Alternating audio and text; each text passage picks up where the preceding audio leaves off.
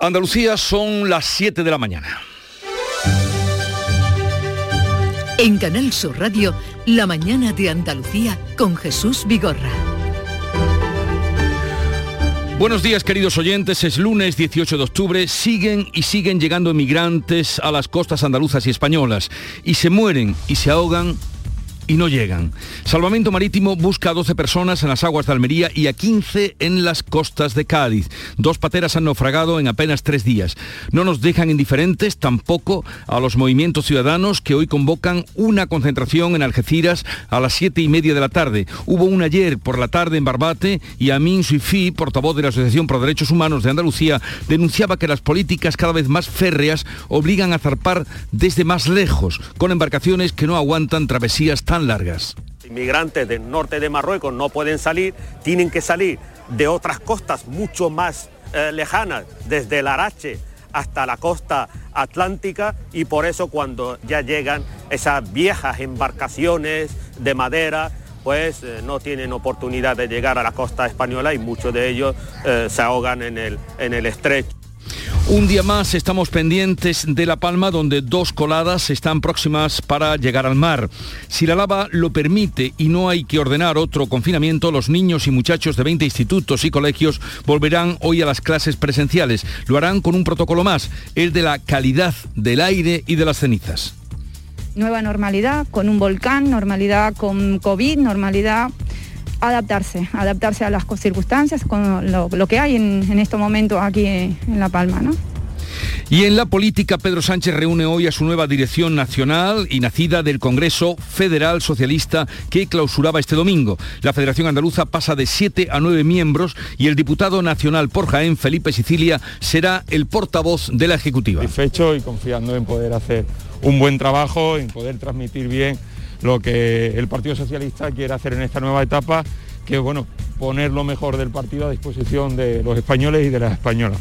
Sigue la letanía diaria del precio de la luz. Hoy costará de media 227 euros. El precio más alto será de 280 entre las 9 y las 10 de la noche y el menos caro 193 de 2 a 3 de la tarde.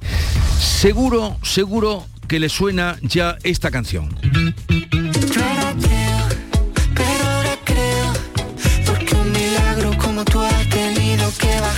Claro que sí, es ateo, el tema del videoclip sensual que grabaron Zetangana y Nazi Peluso en la Catedral de Toledo. El arzobispo de Toledo y primado de España, Francisco Cerro, ha celebrado este domingo una ceremonia de purificación del templo por las negligencias en el cuidado y respeto de la catedral.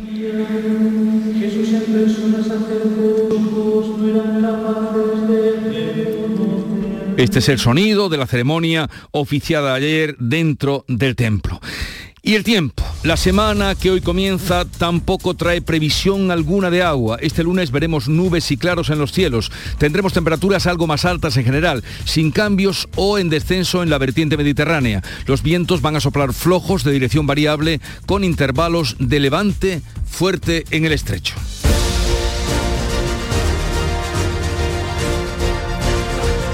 Vamos a conocer cómo viene el día en cada una de las provincias andaluzas. Comenzamos en Cádiz, Salud Botaro, ¿qué se espera? Se esperan 25 grados de máxima, pero tenemos 20 a esta hora de la mañana y el cielo parcialmente nublado. Por el campo de Gibraltar, Fermín Soto. Bueno, pues aquí tenemos un poquito de todo. Abundante nubosidad, brumas, niebla, 19 grados, máxima prevista para hoy de 23. En Jerez, Pablo Cosano. Pues una previsión mucho mayor, de 31 grados en Jerez y 32 en Arcos. Sol y nubes y 17 grados marca el termómetro a esta hora. Qué barbaridad, de 23 en el campo de Gibraltar a 31 en Jerez. Y en Huelva, María José Marín. Hola María José. Bueno, enseguida retomamos la conexión en Córdoba, José Antonio Luque. Pues fíjate, tenemos ya 20 grados, el cielo prácticamente limpio y hoy llegamos a los 31. Bueno, no está mal. En Sevilla, Pilar González. Tenemos intervalos de nubes altas, 32 grados de máxima es lo que se espera y de momento tenemos 21. ¿Cómo amanece por Málaga, Galicia Pérez? Pues con nubes, a esta hora era la capital, 18 grados, llegaremos a los 25. En Jaén, César Domínguez. 19 grados en la capital, dicen que vamos a llegar hasta los 27 y 30 en Andújar. Ahora mismo hay nubes altas en los cielos jiennenses. ¿Cómo viene el día por Granada, Laura Nieto? Con nubes también de tipo medio y alto y temperaturas muy parecidas. 13 grados ahora mismo, máxima prevista 29. María Jesús Recio, ¿cómo se ve el día por Almería? Nos acompañan también las nubes. De momento tenemos 20 grados, subiremos hasta los 26.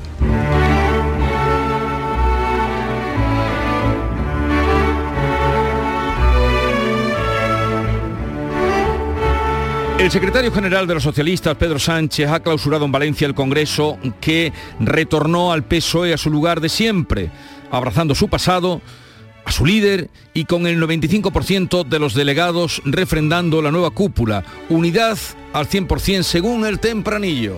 Tempranillo del 100%. Un PSOE 100% anuncia don Pedro Sánchez estando en el mando él, a ver cuántos lo comparten.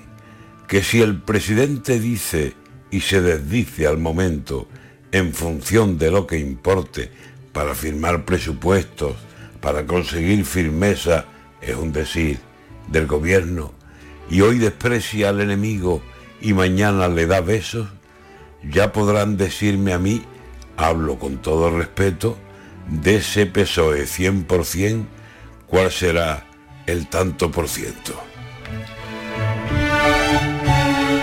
Antonio García Barbeito, que volverá a partir de las 10, al filo de las 10 de la mañana, con los romances perversos.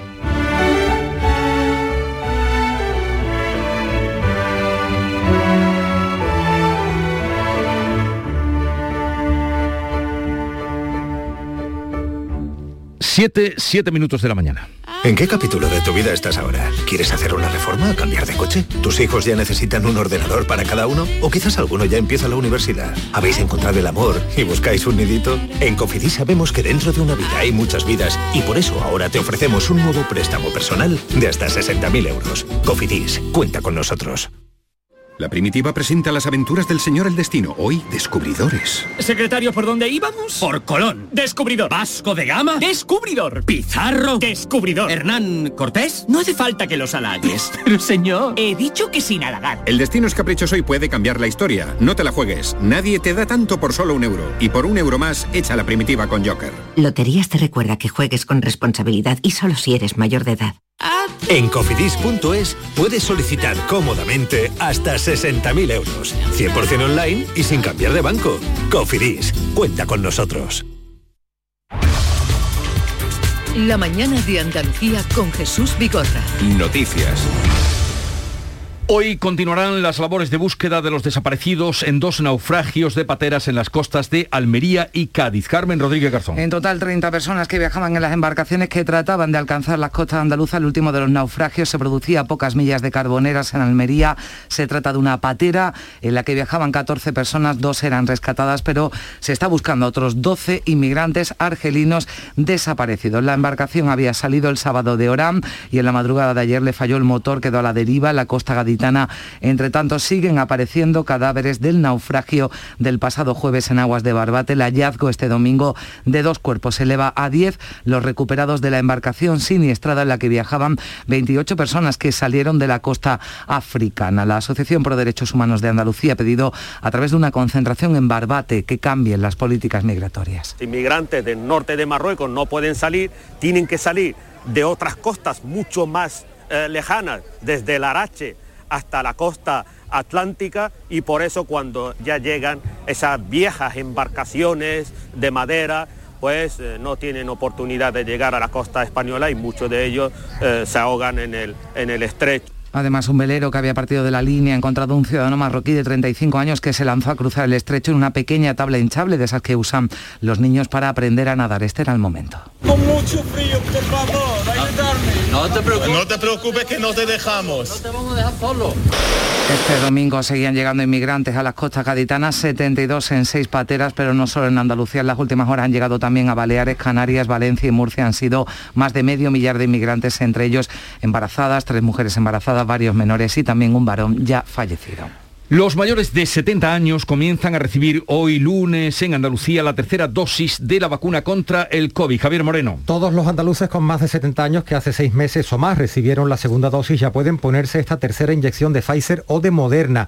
Salud le suministra ahora este suero de refuerzo después de inocular a los pacientes inmunodeprimidos y a los ancianos de las residencias. La vacunación se llevará a cabo con cita previa en los centros de atención primaria, donde además pueden recibirla junto a la vacuna de la gripe. Andalucía ha puesto ya casi 13 millones de dosis que han servido para inmunizar con la pauta completa al 79,5% de la población y a más del 90% de los mayores de 12 años. Mientras sigue la inmunización de los mayores, las administraciones esperan que concluyan los estudios en los niños de 5 a 11 años. Los datos de seguridad son muy esperanzadores, como explica el pediatra Manuel Gijón del Hospital 12 de Octubre. Es uno de los más de 100 centros que participan en el ensayo internacional puesto en marcha por Pfizer. Y son datos, la verdad, muy positivos. ¿no? Desde luego, mm, eh, lo que nos dicen es que la vacuna es igual de segura y, e igual de eficaz, eh, eh, al menos en la producción de anticuerpos, en los niños pequeños que, que en los adultos hasta ahora. Con una dosis, claro, muy inferior. La Junta además va a actualizar hoy los datos de la pandemia en Andalucía. Los últimos son del sábado, jornada en la que la Consejería de Salud notificaba siete fallecidos y 276 nuevos contagios por COVID. La tasa de incidencia es de 29,6 casos por cada 100.000 habitantes. Pedro Sánchez reúne este lunes y por primera vez a la nueva ejecutiva del PSOE surgida del Congreso Federal que se ha celebrado este fin de semana en Valencia. La Federación Andaluza sale reforzada tras el cónclave Olga Moya. Con nueve representantes de los 42 que integran la nueva dirección del PSOE, una comisión ejecutiva federal en la que destaca la integración de seis de sus nuevos ministros y una presencia del 60% de mujeres. El líder de los socialistas andaluces, Juan Espadas, será miembro nato de la comisión ejecutiva al ostentar el nuevo cargo de presidente del Consejo de Política Federal. Dice que devolverá la confianza depositada en él con trabajo. y agradecido sobre todo a la confianza que deposita el secretario general en la delegación andaluza, en la Federación del PSOE E de Andalucía y desde luego pues eh, al final confianza que le devolveremos con trabajo, con compromiso y con implicación. Sobre el diputado nacional por Jaén, Felipe Sicilia, recae la responsabilidad de la portavocía de la Ejecutiva. Otros cinco andaluces ocuparán secretarías de área, como el diputado nacional por Sevilla, Alfonso Rodríguez Gómez de Celis, en política municipal. Sánchez, Sánchez se ha comprometido a derogar la reforma laboral, la ley Mordaza y a abolir la prostitución antes de que acabe la legislatura. En Valencia, el líder del PSOE ha querido trasladar una nueva imagen de unidad rodeándose de los expresidentes Zapatero y González, de los que destacaba sus logros. Acusaron a Felipe González y a José Luis Rodríguez Zapatero de no haber hecho nada porque no lo hicieron todo. Y es cierto, no lo hicieron todo, pero hicieron mucho. E hicieron lo mejor que tenemos, aquello en lo que nos podemos apoyar justamente para hacer frente a las dificultades y seguir avanzando como hemos hecho durante la pandemia. Hicieron avances que mejoraron la vida de todos y protegieron la vida de todos. Y por su parte el Partido Popular asegura que el Congreso de Valencia ha supuesto la conversión final de los socialistas al partido sanchista. Lo decía la portavoz popular Cuca Gamarra, decía que el PSOE ha sustituido ideología y principios por la idea de que el fin justifica los medios para estar en el poder. A su juicio ha demostrado que están anclados en el pasado y por ello el PP se ofrece a acoger a todos los socialdemócratas desencantados por la deriva, decía Gamarra, hacia la que está yendo el PSOE. El 40 Congreso ha sido la conversión final del Partido Socialista en el Partido Sanchista, porque el sanchismo ha devorado el socialismo clásico, dejando un espacio que el Partido Popular está dispu- dispuesto a ocupar y ofrecer a los constitucionalistas. También desde Andalucía, críticas eh, por parte de los populares al Congreso Socialista de Valencia. El portavoz adjunto del PP andaluz en el Parlamento, José Ramón Carmona, ha acusado a los socialistas andaluces de actuar como sucursal de Sánchez y de ser cómplice de las mermas en los presupuestos generales del Estado para nuestra comunidad. Una mera sucursal que lo único que hace es callar ante los agravios. Agravios, insisto, hemos conocido los presupuestos generales del Estado, que premia a otras autonomías frente a Andalucía. ¿Y qué ha ocurrido? Silencio. Y hoy se va a publicar el barómetro del Centro de Estudios Andaluces, el Centra, sobre la intención de voto de nuestra comunidad. En el anterior que se publicó en julio, el PP rozaba la mayoría absoluta en el Parlamento. Le otorgaba casi el 40% de los votos, el doble de los apoyos conseguidos en las elecciones de diciembre de 2018 que ganó el PSOE. Ciudadanos perdería la mitad de escaños, pero podría reeditar el acuerdo de gobierno y ya no sería necesario contar con los apoyos de Vox. Hoy, por cierto, La Razón publica una encuesta a nivel nacional en la que señala que Casado podría gobernar en solitario con el apoyo de Vox. La izquierda sufre el desgaste por la escalada de la luz y la inflación PSOE y Unidas Podemos sumarían lo mismo o menos que los escaños que conseguiría el Partido Popular de haber hoy elecciones generales. Y seguimos pendientes del volcán de La Palma. La lava ha vuelto a desbordar el cono norte hace unas horas. Dos coladas avanzan hacia el mar, arrastrando todo lo que encuentran a su paso. Se espera que se unan y toquen pronto el agua. Ya están a menos de 200 metros del acantilado. En previsión de que pueda producirse una nube tóxica, el director técnico del Plan de Emergencia Volcánica, Miguel Ángel Morcuende, avisa a los vecinos de los barrios costeros de un posible confinamiento, como ya se hizo la primera vez, aunque entonces no hubo peligro. No, fechas u horas no tenemos. Cuando vaya a llegar al mar tenemos esa posibilidad tener pequeñas explosiones, tener desprendimientos, como digo, de ácido clorhídrico. Evidentemente estamos monitorizando y vigilando la colada. Cuando sea menester eh, se aplicarán medidas, las medidas de protección civil correspondientes, que probablemente, vamos, probablemente no, con seguridad serán las de confinamiento. Dependiendo de la calidad del aire, la compañía aérea Vinter decidirá esta mañana si reanuda los vuelos cancelados desde hace dos días. Solo se puede salir de la isla por mar. Mañana se cumple un mes de la erupción del volcán. La ministra de Asuntos Económicos, Nadia Calviño, va a visitar hoy la isla para conocer de primera mano los daños que se estiman en 450 millones de euros, el 30% del PIB de La Palma. La Audiencia Nacional juzga desde hoy a un yihadista acusado de estar preparando en, uh, un atentado masivo en Madrid con artefactos explosivos. El fiscal pide 20 años de cárcel para este hombre al que se le intervino en su casa abundante material para fabricar bombas y manuales de adoctrinamiento del Estado Islámico. En su ordenador también se halló un documento en el que se fijaban objetivos como fiscales de la Audiencia Nacional, políticos, miembros de las fuerzas y cuerpos de seguridad y del ejército, también comisarías y acuartelamientos. Además, se fijaban lugares con gran afluencia de personas que previamente había grabado como estaciones de metro y de cercanías de Madrid. La audiencia de Sevilla enjuicia desde hoy a tres varones acusados de intentar asesinar a otro. Los hechos ocurrieron en la puerta de una discoteca. Tras una discusión en el interior del local, salieron afuera y le atacaron a puñetazos y patadas con una defensa metálica extensible y con un arma blanca. Lo dejaron malherido y ahora necesita una silla de ruedas. La Fiscalía pide 12 años de cárcel para cada uno de los inculpados. Y en Granada, la audiencia provincial acoge desde hoy el juicio contra el acusado de asesinar a un hombre en Pinos Puente de un disparo en la cabeza a raíz de una discusión con la víctima por el modo en que había aparcado su coche. La Fiscalía ha solicitado para él una pena de 17 años y medio de prisión.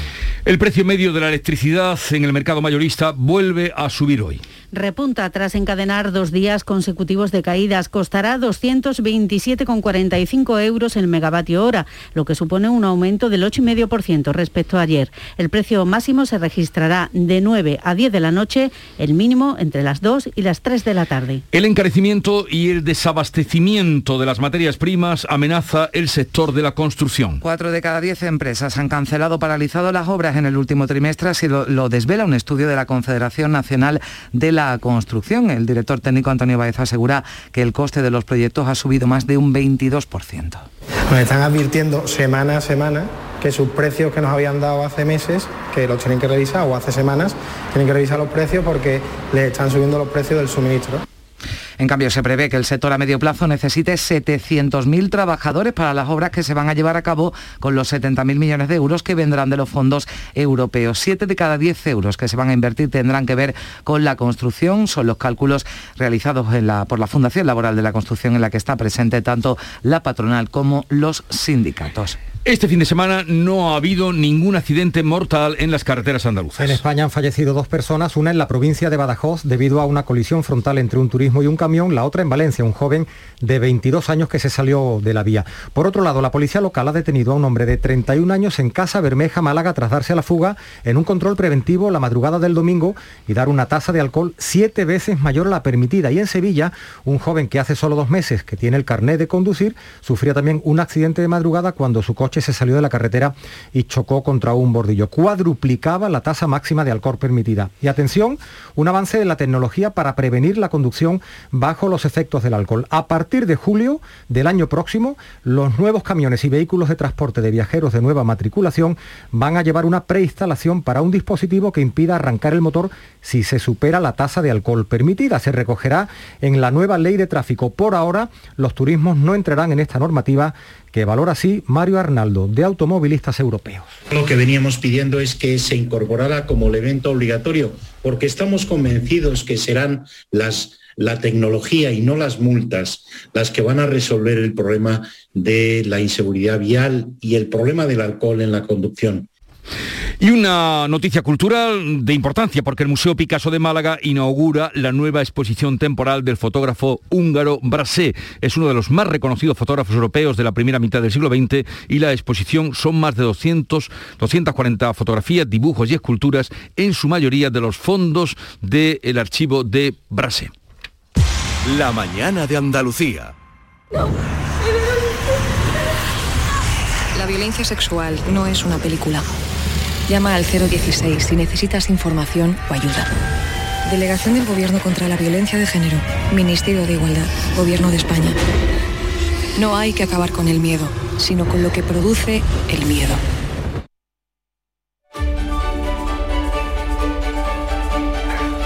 Paco Rellero y la revista de prensa, buenos días.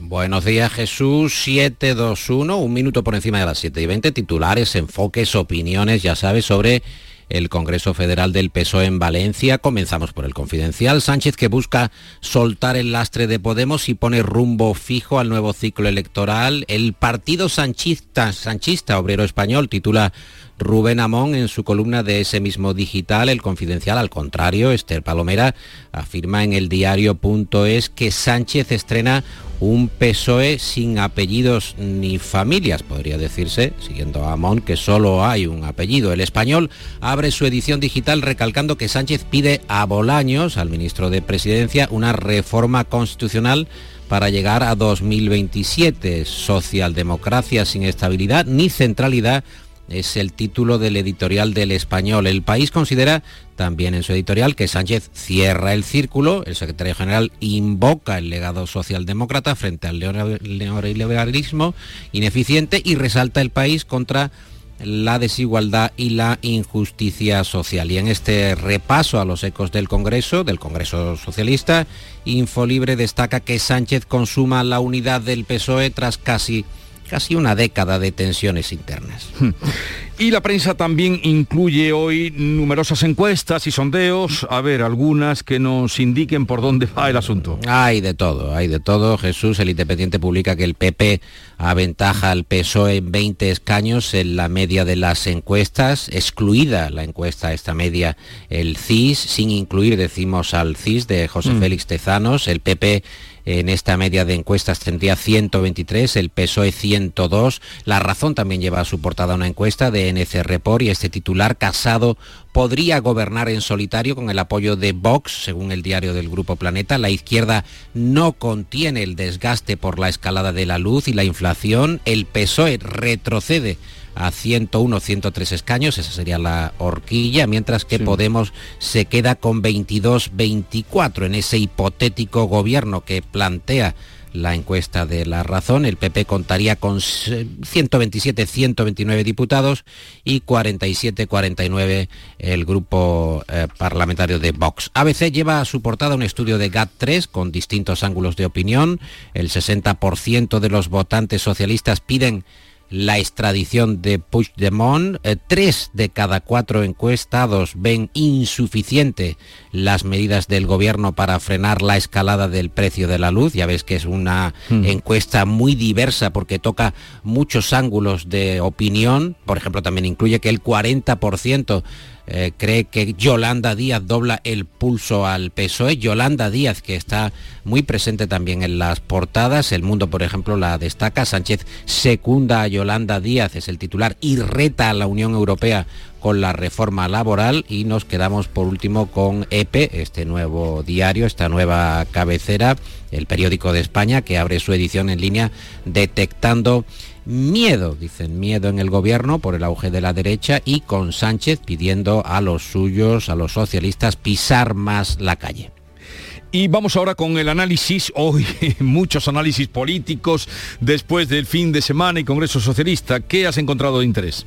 En el confidencial, por ejemplo, que consideran que Vox da un paso al frente y va a exigir entrar en todos los gobiernos autonómicos del PP, en todos, claro, eh, siempre que sea imprescindible. El diario.es también abre con Vox, concretamente con la ponencia del Constitucional que da la razón a este partido y pide obligar al gobierno a sufragar, a pagar colegios que segregan por sexos, el Tribunal Constitucional que va a debatir este asunto el próximo día 26. Y en el español, ahora mismo, Jesús, en línea, el Ministerio de Exteriores que prioriza recuperar Gibraltar. La colonia arruina la unidad de España. No parece un titular de hoy, pero efectivamente Exteriores se plantea recuperar Gibraltar. Pero a ver, esto, eh, esto es de hoy.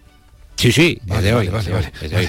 Exteriores considera que tiene que recuperar la fuerza del idioma español en el extranjero, potenciarla y recuperar Gibraltar, y así lo destaca de una manera sorpresiva, digo con una cierta ironía, el español hoy.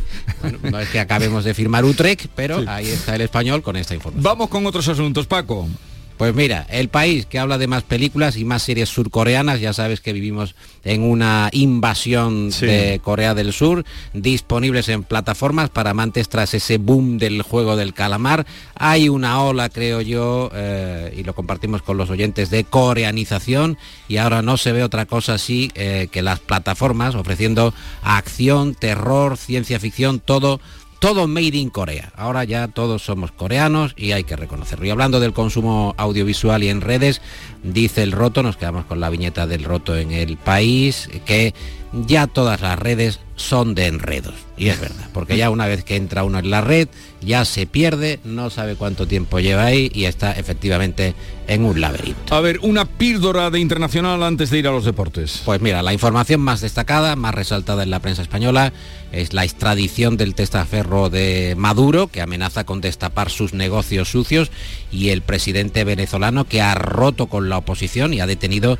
a cinco directivos estadounidenses. Caldea todavía más el ambiente en Venezuela.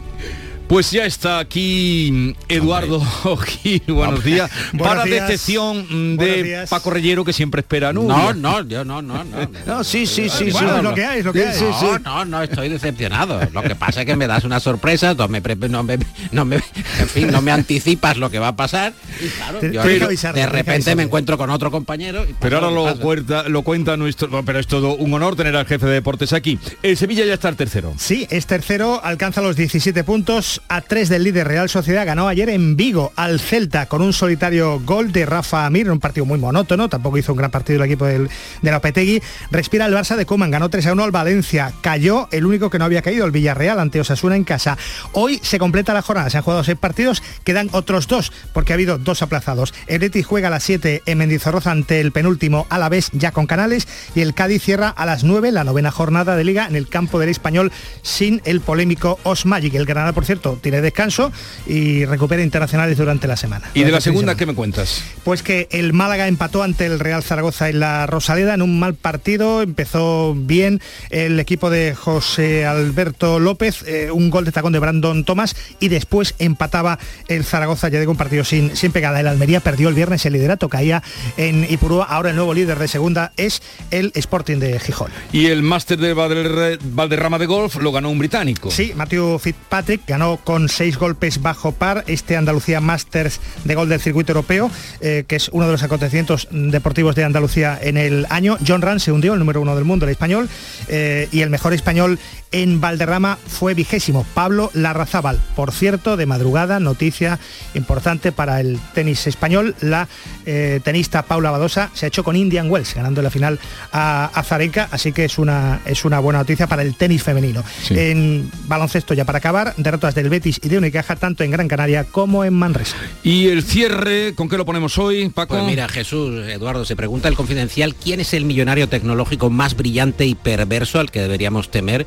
Ya se sabe que estos eh, magnates, Zuckerberg, Musk, son como películas o como malos es? películas de James Bond. Es Peter Thiel, que tú no lo conocerás, yo tampoco lo conocía, es el fundador de PayPal y eh, es uno de los inversores iniciales de Facebook. Es mucho más complejo de lo que parece y ha creado esa ideología o esa tecnología perversa de Silicon Valley. Quédate con el nombre Peter Thiel, fundador de PayPal. Peter Thiel, ¿tú lo conocías? No. ¿Ha venido a jugar al golf por aquí? A este no, a este no. Este no tiene que poner relleno al día, eh, Peter. Bien, pues eh, Eduardo. El poder siempre es invisible, el verdadero poder siempre es Eh, claro, claro que sí. Eh, Eduardo, nada, que tengáis un buen día, contéis buenas noticias para el deporte andaluz. Gracias igualmente. Y Paco Rellero, hasta mañana, un abrazo. Hasta mañana igualmente.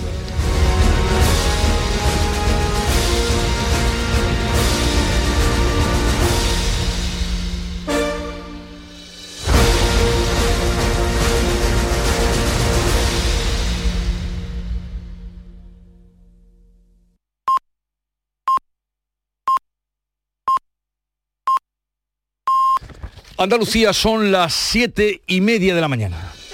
En Canal Sur Radio, La mañana de Andalucía con Jesús Vigorra. Y a esta hora repasamos en titulares lo más destacado del día con Javier Moreno. Naufraga una segunda patera frente a las costas andaluzas. Salvamento Marítimo ha rescatado a dos supervivientes y busca a 12 desaparecidos en aguas de Almería. Los servicios de rescate han recuperado 10 cadáveres e intentan localizar a 15 personas que sobraron el jueves frente a Barbate. Casi 600 inmigrantes han llegado a costas españolas este fin de semana. Los mayores de 70 años pueden ponerse desde hoy la tercera vacuna de refuerzo contra el COVID. Será con cita previa y en los centros de salud la única condición es que hayan pasado seis meses desde que completaron la pauta. Si lo desean podrán recibir también la vacuna de la gripe. La pandemia se mantiene en riesgo bajo. Otro río de lava se aproxima al mar y los palmeros se preparan para un segundo confinamiento. Si no hay novedades, 4.600 alumnos y 600 profesores retomarán hoy las clases presenciales después de cuatro semanas. La ministra de Economía, Nadia Calviño, visitará hoy la isla para conocer la gravedad de los daños. Empieza hoy en Castellón el juicio por los 500 seísmos que causó la inyección de gas en la plataforma Castor. Los acusados se sientan en el banquillo por un delito medioambiental. 123 personas reclaman casi 2 millones de euros por daños morales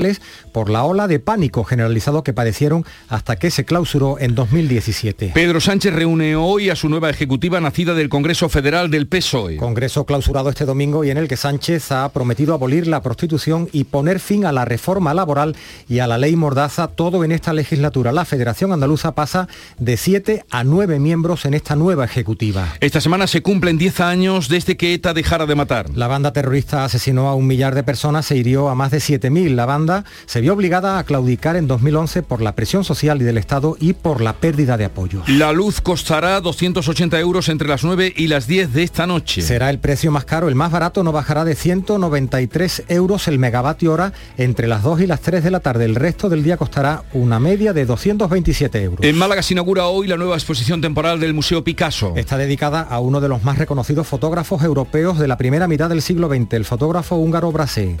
En la semana de los premios Princesa de Asturias conoceremos más y mejor a los galardonados. Es el caso de la activista estadounidense Gloria Steinem, que va a mantener hoy un encuentro con la prensa en Oviedo. Se le otorga el premio de Comunicación y Humanidades por su papel esencial en el movimiento por los derechos de la mujer. En cuanto al tiempo, ¿cómo viene el día? Pues hoy esperamos cielos con intervalos de nubes medias y altas, con algunas nubes bajas en el litoral mediterráneo y extremo oriental y brumas matinales en el área del estrecho sin descartar nieblas. Suben las temperaturas, salvo en la vertiente mediterránea, donde se mantienen o incluso pueden bajar. Son las 7.32 minutos de la mañana, 33 ya, y enseguida estamos con las claves económicas del día que como cada jornada nos trae Paco Vocero. Hemos salido a la calle a preguntar a los vehículos qué opinan. ¿Al tuyo le gusta el seguro de auto de Cajamar? Y a ti seguro que también. Sobre todo su precio. Solicita presupuesto en tu oficina de Cajamar y llévate un parasol. Promoción válida hasta el 31 de diciembre. Consulta información y bases en cajamar.es barra seguros. Cajamar. Distintos desde siempre.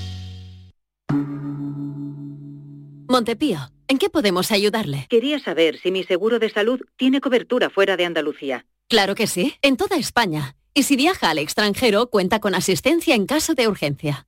Con la garantía de Adeslas, entidad reaseguradora de los productos de salud de Montepío.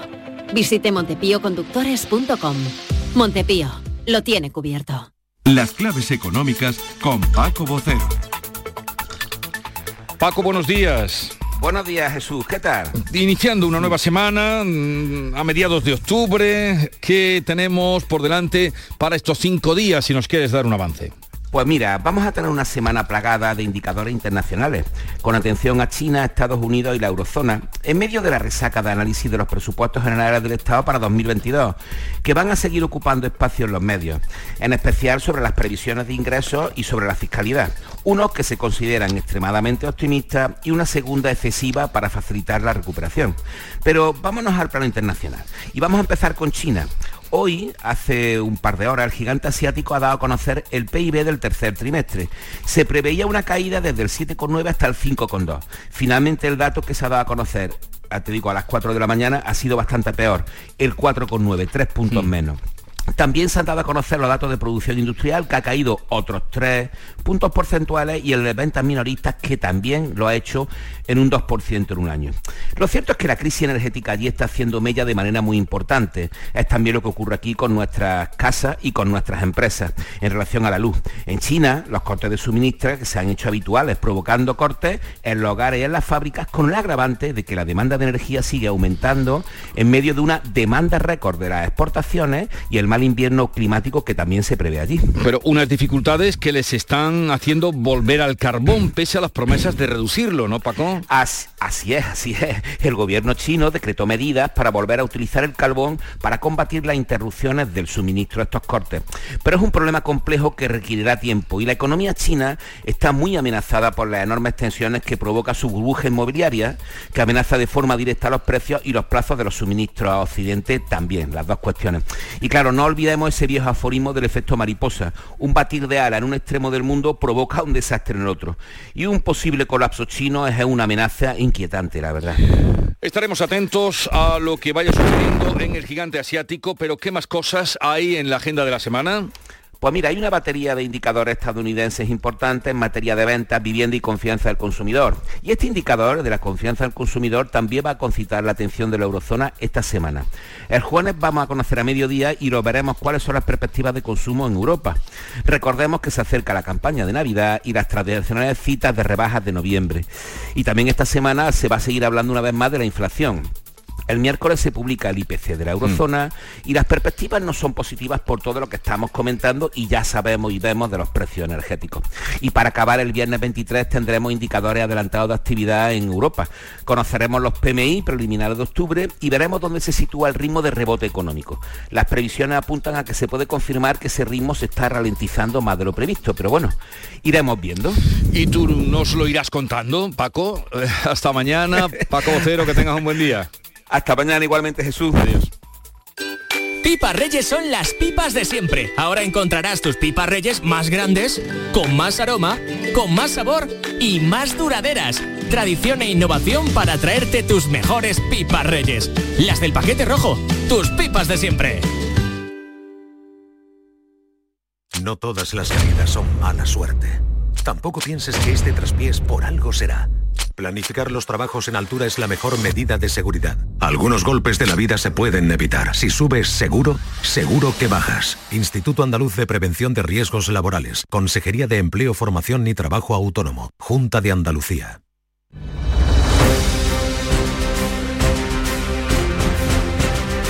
Vamos con otras noticias de Andalucía que completan el panorama informativo de este lunes. Hoy el presidente de la Junta estará en Cádiz para poner la primera piedra en una promoción de vivienda. Salud, votaron.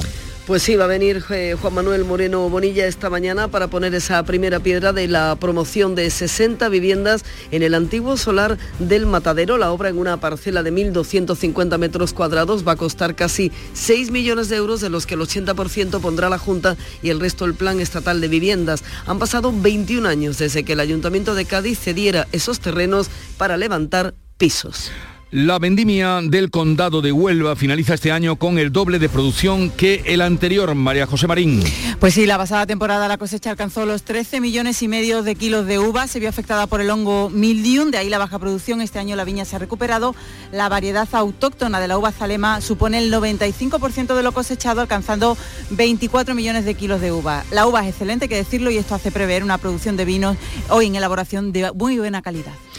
Agadén Ecologistas en Acción considera injustificado el cese de actividad del dron de vigilancia de contaminación en el estrecho. ¿Por qué, Fermín Soto? Pues porque su principal misión es la detección de emisiones de los barcos por encima de los límites permitidos. Llegó prestado en julio y a final de este mes de octubre está previsto que acabe su estancia aquí en nuestra zona. Un error, según el portavoz de la organización conservacionista Javier Gil vamos a solicitar al Ministerio de Fomento para que este dron tenga una base fija en la comarca del campo de Gibraltar. Tenemos que tener en cuenta que Capitanía Marítima controla desde Punta Sullera, en el término municipal entre Cádiz y Málaga, hasta Cabo de Trafalgar, toda esta amplia zona donde anualmente pasan unos 115 o 120 mil buques. Almería participa en el Salón Gourmet de Madrid. Este año va a tener como embajador a Bertín Osborne. Cuéntanos, María Jesús Reción. Vinos, quesos, aceites, mermeladas son algunos de los productos que podrán verse y degustarse en este salón en el que Almería va a ocupar 450 metros cuadrados, 22 empresas y ese embajador de excepción que ha destacado el presidente de Diputación Javier Aureliano García.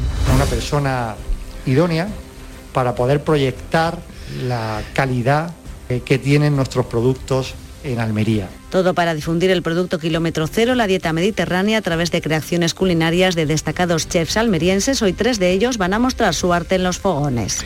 En Málaga se inaugura hoy la nueva exposición temporal del Museo de Picasso, como les venimos contando, está dedicada al fotógrafo más querido de Picasso, que era el húngaro Brasé, Alicia Pérez. Pues sí, la muestra El París de Brossard, foto de la ciudad que amó Picasso, incide en la relación profesional y de amistad que tuvo el fotógrafo con el pintor, que lo consideraba el mejor fotógrafo de su época pues vamos a poder ver pues imágenes del Sena, pero también de los lupanales, de los mercados. De hecho, el fotógrafo, el sobrino del fotógrafo va a estar presente este lunes en Málaga en la inauguración de esta nueva exposición que eh, vamos a poder disfrutar, como hicimos, a partir de hoy mismo. Y también 37.000 personas mm, visitaron este fin de semana los patios de Córdoba y el certamen de Flora. José Antonio Luque. Sí, sí, además sumas desde que comenzó Flora son 141.000 visitas y la hostelería al 100%. El entorno del Cristo de los Faroles con performances tan interesantes como esta que llenó al público, escuchen, de claveles. Claro, el, el arte contemporáneo y todo este tipo de expresiones que muchas veces no estamos acostumbrados a ver, de ver en una plaza con un embrujo, con una leyenda, con, con una trayectoria, bueno, pues de muchísimo tiempo y queríamos ver esa, esa mezcla.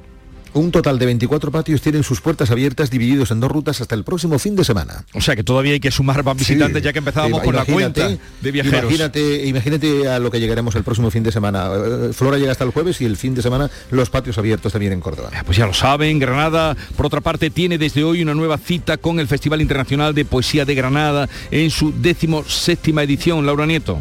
El festival comienza con una gala poética en la Huerta de San Vicente que tendrá como protagonistas al premio Cervantes Antonio Gamoneda y a la poeta venezolana Yolanda Pantín, la más reciente ganadora del premio Federico García Lorca Ciudad de Granada, en una tarde en la que se recordará a Mariluz Escribano con un recital de sus poemas a cargo de Raquel Lanceros, Juana Casto y Ángeles Mora. La velada la cerrará el cantautor gallego Andrés Suárez, que ofrecerá un homenaje musical a García Lorca.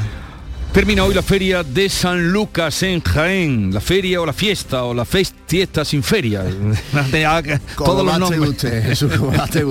y hoy y hoy es festivo, ¿verdad, César Rodríguez? Efectivamente, es el último día, es San Lucas, es fiesta y por supuesto hoy es el día de las chilindrinas, esas rimas satíricas sobre la actualidad adornadas con caricaturas propias de esta mañana de San Lucas, aunque no van a llegar los últimos feriantes porque he visto cuando venía para acá que todavía había gente retirándose de la casetas que se han montado en ese recinto ferial Alfonso Sánchez Herrera. Último día de feria que comenzó el, el sábado por la noche, el día 10 por la noche y feria de San Lucas o fiestas de San Lucas que finalizan hoy. Y hoy también es festivo en Sanlúcar de Barrameda, lógicamente por ser su patrón San Lucas, Pablo Cosano. Pues sí, y además se van a entregar hoy los premios de la ciudad. El locutor de radio Antonio Ramos, la Cofradía de Pescadores de Sanlúcar y la empresa bodeguera Barbadillo van a recibir hoy la insignia de oro de Sanlúcar con motivo de la celebración del Día de la Ciudad. Antonio Ramos es un conocido y popular locutor de radio, se retira después de 40 años tras los micrófonos. El gobierno local quiere reconocer la labor de la Cofradía de Pescadores y por su parte Barbadillo celebra este año su bicentenario, dos siglos de presencia en Sanlúcar y siendo una de las empresas más importantes de la ciudad. Son las 7.43 minutos de la mañana y en el programa de hoy van a pasar por aquí, entre otros invitados, eh, el eh, responsable, director del plan de vacunación de la Junta de Andalucía, David Moreno, que nos dará cuentas de cómo será la vacunación a partir de ahora. Hoy empieza la de eh, mayores de 70 años y también particulares sobre la vacunación de la gripe y lo que se espera de los más pequeños. Vamos a hablar también eh, con Miguel García, que es el portavoz de Cruz Roja en Cádiz, que nos cuente de la llegada de pateras y la búsqueda que continúa tristemente de cadáveres se supone, de personas desaparecidas en el naufragio del pasado jueves frente a Barbate. Luego estará Francisco Arevalo, luego en la última parte del programa las noticias de Yuyu, de José Guerrero Yuyu, eh, Diego Genis con las tendencias y este pianista que están escuchando, joven pianista andaluz.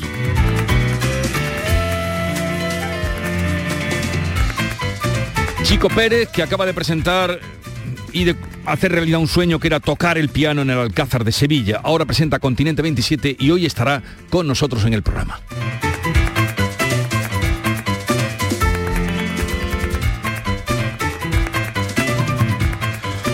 8 menos cuarto, tiempo ahora de la información local. En la mañana de Andalucía de Canal Sur Radio, las noticias de Sevilla. Con Pilar González.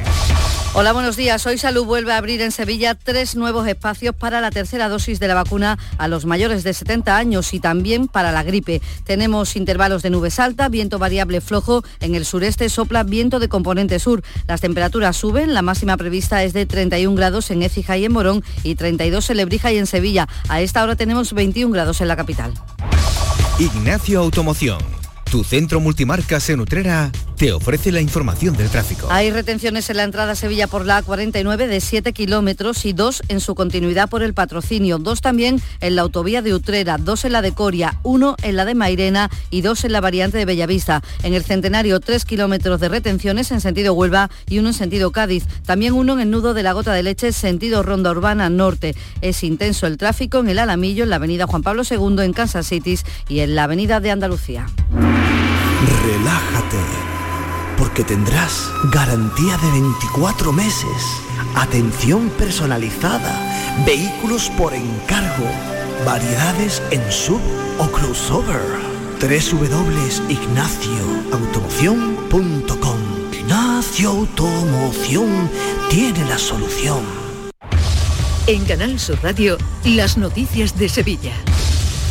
Hoy comienza en la capital la campaña de vacunación de la tercera dosis contra el coronavirus junto a la vacuna de la gripe y a mayores de 70 años. Para ello se han habilitado tres puntos externos de vacunación, externos a los centros de salud, y son la Facultad de Derecho, el Centro de Formación Profesional Ocupacional Guadalquivir, que está en la Candelaria, y también la sede del Distrito Sanitario. Van a recibir un SMS de salud o también pueden pedir cita en su centro de salud. Hasta ahora hay 1.571.000 personas en Sevilla con la pauta completa de vacunación. Tres millones de dosis se han inoculado. En estos momentos hay 44 personas hospitalizadas en toda nuestra provincia, 10 están en UCI. Y este fin de semana ha sido el primero en el que toda nuestra provincia estaba en nivel de alerta cero. Se ha celebrado la salida extraordinaria del Gran Poder, la media maratón y la primera feria de los sabores de Sevilla en la Diputación y también la romería de Valme, peregrinación. Y todo se ha producido con una gran participación de público. El Gran Poder está ya en la parroquia Blanca Paloma, en Los Pajaritos, donde puede visitarse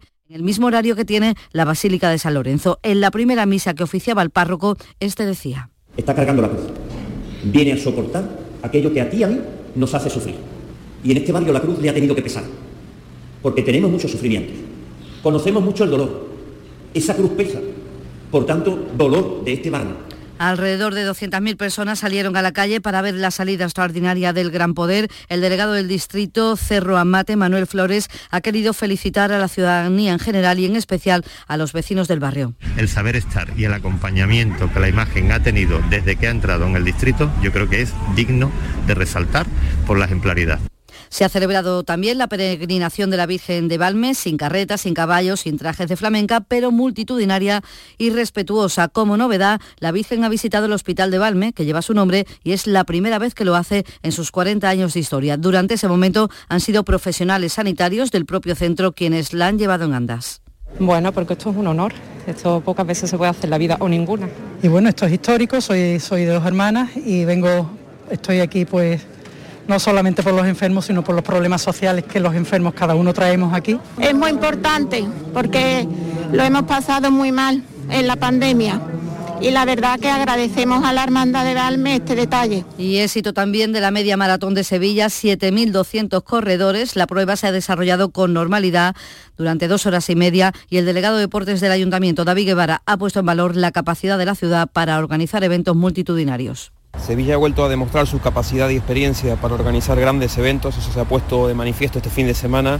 Hoy tuvimos una gran media maratón de Sevilla, ha vuelto a ser eh, la ciudad la fiesta de running y con la celebración eh, de la pasada nocturna de Guadalquivir y esta gran media maratón seguimos en la senda de la recuperación de los grandes eventos deportivos de la ciudad y a la normalidad en el deporte. Y en ese camino a la normalidad, este lunes se ponen a la venta las entradas para el Salón Internacional del Caballo y también se abre el plazo de inscripción para el Cross de Itálica, que será el 20 y el 21 de noviembre. Son las 7 de la mañana y 50 minutos. Los lunes a las 10, El Llamador en Canal Sur Radio.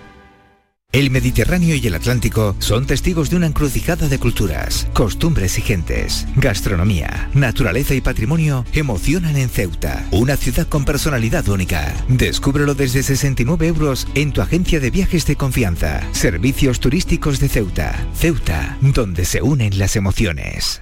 Este lunes, a partir de la una de la tarde, la tertulia de la jugada de Sevilla te llega desde el nuevo restaurante Burro Tomares, con toda la información y actualidad del deporte de Sevilla. La gastronomía más canalla se cocina en Tomares, en Burro Canaglia Bar and Resto de Tomares, en la avenida del Aljarafe 1416. Disfruta de la experiencia Burro Canaglia Bar and Resto de Tomares. Te quedarás sin palabras. Las noticias de Sevilla.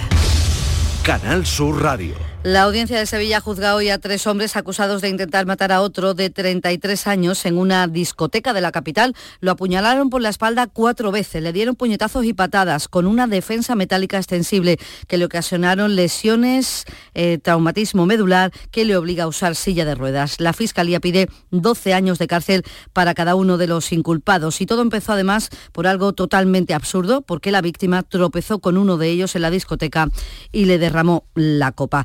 En la carretera, la Guardia Civil ha denunciado en una semana a más de 225 conductores por cometer alguna distracción durante su conducción, 120 por utilizar el teléfono móvil. Cuatro personas han resultado heridas este pasado domingo tras colisionar tres turismos en Utrera en la avenida Alcalde Calvo Ruiz. Están hospitalizados, son jóvenes de entre 20 y 21 años y en Sevilla un joven de 19 con cuatro meses de carnet ha cuadruplicado la tasa de alcohol cuando tuvo un pequeño accidente en la calle Avión Cuatro Vientos en Nervión. Se puso delante de la policía local a hacer flexiones para tratar de bajar esa tasa. Y cambiamos de asunto, hablamos ahora de turismo. El Ayuntamiento de la capital espera que el mercado turístico americano se reactive a principios del próximo año. Es un turista de larga estancia que además gasta más que el turista medio. El director gerente de Congresos y Turismo del Consistorio, Antonio Jiménez, ha señalado ese potencial del visitante norteamericano. Esperaremos las primeras, los primeros mercados importantes a nivel internacional con fuerza como puede ser el americano, que para nosotros es importantísimo por el gasto medio que tiene. Yo creo que hasta enero-febrero no lo vamos a ver, empezaremos a ver algunos ya eh, en diciembre.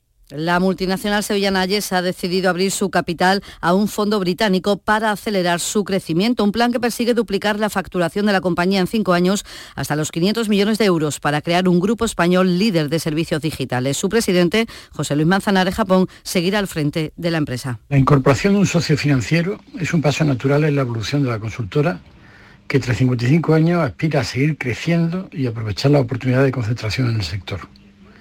Creemos que ANCE será el socio ideal para ayudarnos a alcanzar nuestras aspiraciones de crecimiento a nivel global. La Junta presenta esta semana en los municipios de la Sierra Norte los cursos de formación y empleo que organiza para formar a desempleados durante un año, cobrando además el salario mínimo interprofesional. La delegada de empleo de la Junta en Sevilla, María del Mar Rul, espera que haya una buena respuesta porque hay luego muchas posibilidades de encontrar un puesto de trabajo. El nivel de exención en las antiguas escuelas, talleres y talleres de empleo no era muy alto, vamos a decirlo así, y entendemos que una vez detectadas las necesidades formativas a nivel de inserción supere un, entre un 70 y un 80%.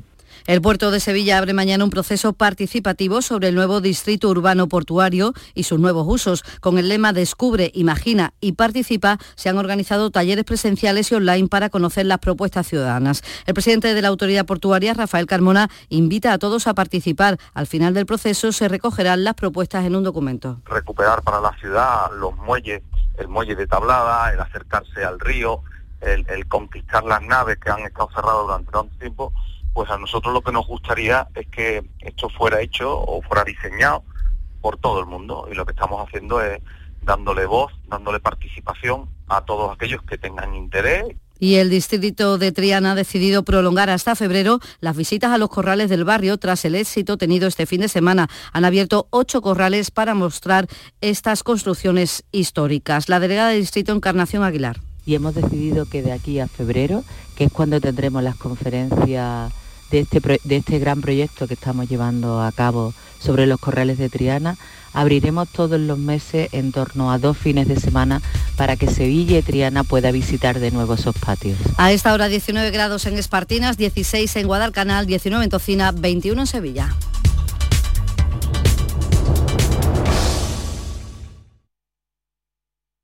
Escuchas La mañana de Andalucía con Jesús Vigorra, Canal Sur Radio.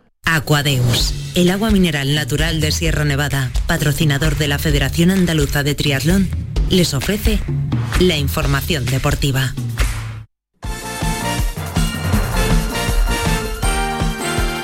Son las 8 menos 5, vamos ya con el tiempo para el deporte. Eduardo Gil, ¿qué tal? Muy buenos días. Hola Carmen, buenos días. Bueno, hemos tenido una jornada de liga, digamos, a medias, porque quedan pendientes dos equipos andaluces que todavía hoy tienen que cerrar esa jornada. Sábado y domingo solo se han jugado media mm. docena de partidos, sin el Madrid Atleti, sin el Granada Atlético de Madrid. Jornada de liga capi disminuida con solo seis partidos de primera, más los dos andaluces que juegan hoy, tanto el Cádiz como el Betis. Eh, recuerda que esta semana es semana europea, Lille Sevilla el miércoles y Bayern y Betis Bayer el jueves. Bueno, con esa victoria, eso sí, del Sevilla, importante que los sitúa después de vencer al Celta de Vigo este domingo, tercero en la tabla. Sí, tercero, 17 puntos a 3 del líder, ganó en Vigo al Celta, no hubo mucho fútbol, monótono el partido de los de Lopetegui, hubo tres cambios, gol en jugada aislada de Rafa Mir, que le da los tres puntos. Lopetegui ya rota.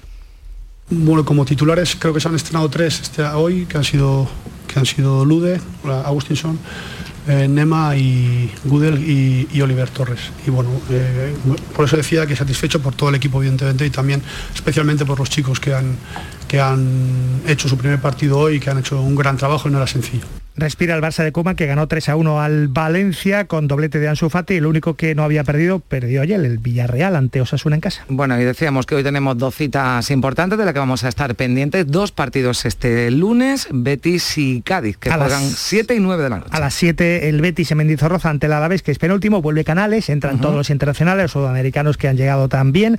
El Betis quiere volver a ganar tras haber perdido en Villarreal y lo que toca para el equipo de Pellegrini es reaccionar ante un ante Javi Calleja, un viejo conocido. Hmm. Lo tuvo, fue su pupilo en el Villarreal, ahora técnico del Alavés. Hoy día está haciendo su carrera de técnico, yo creo que ya ha dado muestra suficiente tanto en Villarreal como en Alavés de su, de su capacidad, así que si en algo yo lo pude ayudar a formarse como técnico, fenomenal. Un entrenador que le gusta jugar bien al fútbol y que seguramente va intentar buscar los tres puntos de casa. Haber tenido a Pellegrini como haber tenido un padre, no solo un entrenador. Claro, el Cádiz cierra a las 9, la novena jornada en el campo del Español, en Cornellá. Se ha quedado fuera de nuevo de la convocatoria tras su incidente. Osmagic, Cervera. Son cosas que pasan en el fútbol, que hay que arreglarlas y cuando se arreglan bien sales reforzado. Eh, todos salimos reforzados, el grupo, eh, todos salimos reforzados y ya está. Y, eh, se cometen errores, lo único que hace es solucionarlo y todos, el que, el que ha cometido el error, el que no y tal, todos estamos tranquilos, creemos que hemos hecho todo lo que tenemos que hacer. Eso de salir por la noche, pero no, cuidadito. se olvida, el ¿eh? Granada al sol el fin de semana, recuperando internacionales y, también a lesionados. Bueno, esto en primera, en segunda perdía el Almería, ¿no? Ese liderato tras eh, caer ante el Sí, el viernes cayó en Ipurúa, ahora el nuevo líder es el Sporting, que aprovechó su oportunidad ante el Sporting de, Gijón, y el sábado el Málaga empataba en la Rosaleda ante el Zaragoza. Empezó muy bien con un gol de Brandon Thomas, el el equipo de José Alberto López y después empataba Narváez para el conjunto del Zaragoza, eh, un, clásico mm. autocrítico, José Alberto López. Hemos intentado ir a por el partido, hemos sido atrevidos, hemos sido valientes, hemos intentado que mandar el mensaje al equipo desde el banquillo de, dar ese paso hacia adelante. Creo que hay jugadores que han dado un buen rendimiento y otros que, que tienen que darnos mucho más, esa es la realidad. Y, y ellos mismos son los, que, los, que, los primeros que lo saben. Bueno, pues esto en cuanto al fútbol, Eduardo, pero ha habido una cita destacada sin duda este fin de semana, también cita deportiva, ese Master Golf de Valderrama. Sí, uno de, de las citas más importantes del año en Andalucía. Ha ganado el británico Matthew Fitzpatrick con seis golpes bajo par. Esta Andalucía Master en Valderrama del circuito europeo de golf.